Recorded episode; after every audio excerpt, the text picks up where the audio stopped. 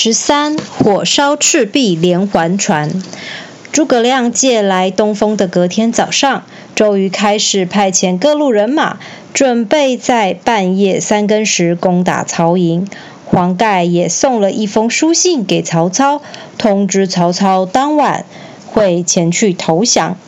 周瑜在出发前，当场杀了蔡中、蔡和这两个假装投降的曹军将领。当天晚上。曹操在营帐内批阅公文，部下突然跑进来说：“丞相，现在刮起东南风了。”曹操不以为意说：“冬天有时候会吹起东南风，没有什么好奇怪的。”正说着，又有部下来报告，江南来了小船，送来一封黄盖的密信。曹操接过信件一看，黄盖写着。今夜三更时刻，我会带着粮草前来投降。到时船上会插着青龙旗做记号。曹操看完信之后，欣喜若狂，心想打败孙权的时刻终于到了。等到接近三更的时候，曹操便登上连环船的楼台，等候黄盖投降的船只到来。站在战船楼台上的曹操，远远就看见二十几艘小船缓缓接近自己的阵营，小船上还插着青龙旗。曹操心想，这一定就是黄盖投降的船只。这时，部下发现黄盖的船只有些异状，就向曹操禀报：“呃，丞相，您看，黄盖的船里如果装的是粮食，应该很沉稳。”但是这些船看起来都很轻浮，会不会有诈？尤其现在的东南风刮得这么急，万一敌人用火攻击，我们可怎么抵挡啊？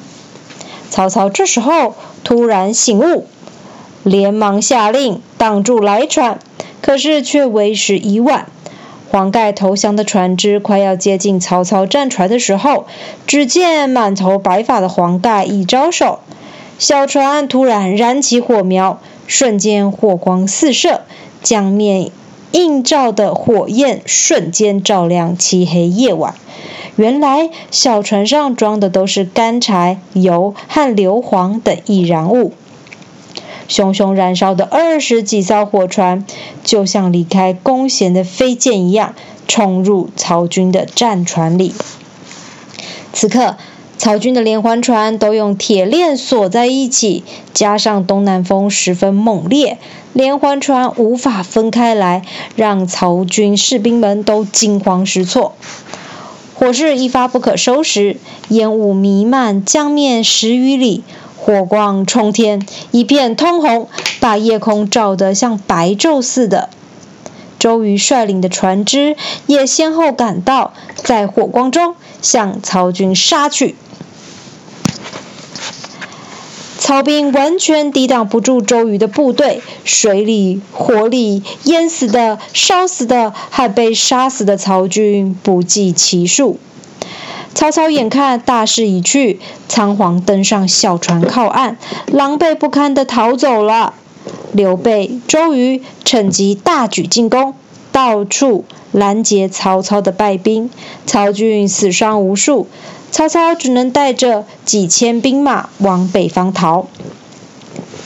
曹操逃出火海，才觉得放心多了。正想在一处山谷休息时，突然大笑说：“ 哈哈哈，诸葛亮真是太蠢了！如果他在这里埋伏一支军队，我就死定了。”曹操刚说完。马上冲出一批人马，身穿白袍的将军大喊：“我是赵云，奉诸葛军师的命令，在这里等候很久了。”曹军叛命的抵抗赵云的军队，最后好不容易才脱身，继续逃命。赵云也不急着追赶，只抢走了一些武器。没多久，突然下起了倾盆大雨，把曹操的军队淋得像落汤鸡。大家又冷又饿，一直逃到葫芦口，才松了一口气。曹操再次笑了起来，哼哼。旁边的士兵说：“刚才丞相一笑，就出现了赵云，怎么现在又笑了？”曹操得意地说：“我笑诸葛亮真是个饭桶。假如他们在这里攻击的话，我们还能活命吗？”曹操的话还没说完，曹军前后两端的队伍就发出了呼天抢地的惨叫声：“啊，张飞来了！张飞来了！”曹操一听，吓得差一点滚下马来。张飞把曹军打得落花流水，却不穷追。曹操吓得赶紧弃甲上马，还有士兵啊，连马都来不及找，就争先恐后的逃走了。曹操仓皇逃到一个山岔路口，不知道该往哪里跑，就派士兵上山查看一下地势。山上的士兵下来报告：前面有两条路，狭窄小路的远处有几处烽烟，广大路上却看不见有任何异状。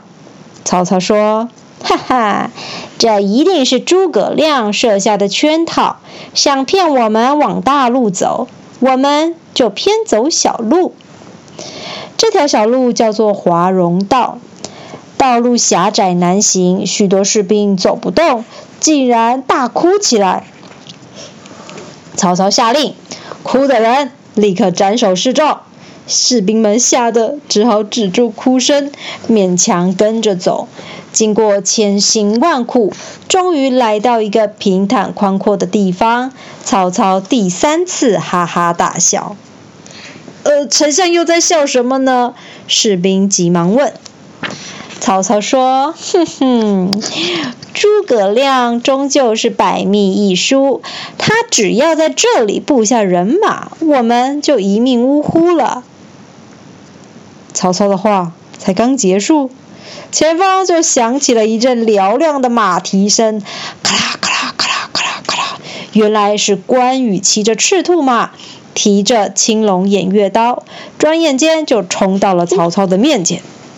曹兵一看到关羽出现，人人浑身发抖，心中忍不住想：啊，我们这次真的死定了！曹操见关羽出现在眼前。重重的叹了一口气，低声下气向他求饶。关羽说：“丞相，当年我帮你杀颜良、斩文丑，已经报答你的恩情了。这次事关重大，我没有办法饶了你的性命。”关羽不愿意答应曹操的请求。此刻的曹操表情哀戚，完全没有一代枭雄的霸气。关羽想起自己过五关斩六将时，曹操特别送来通关公文，这样的恩情始终回荡在他的脑海里。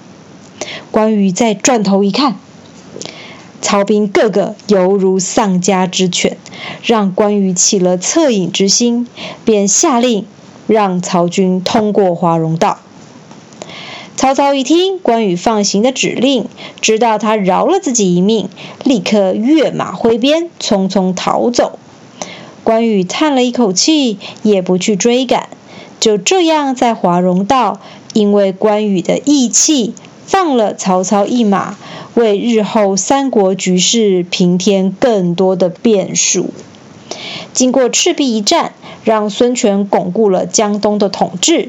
刘备也借机占领荆州大部分地区，曹操只好暂时退回北方。从此之后，便形成孙权、刘备与曹操三方鼎立的局面。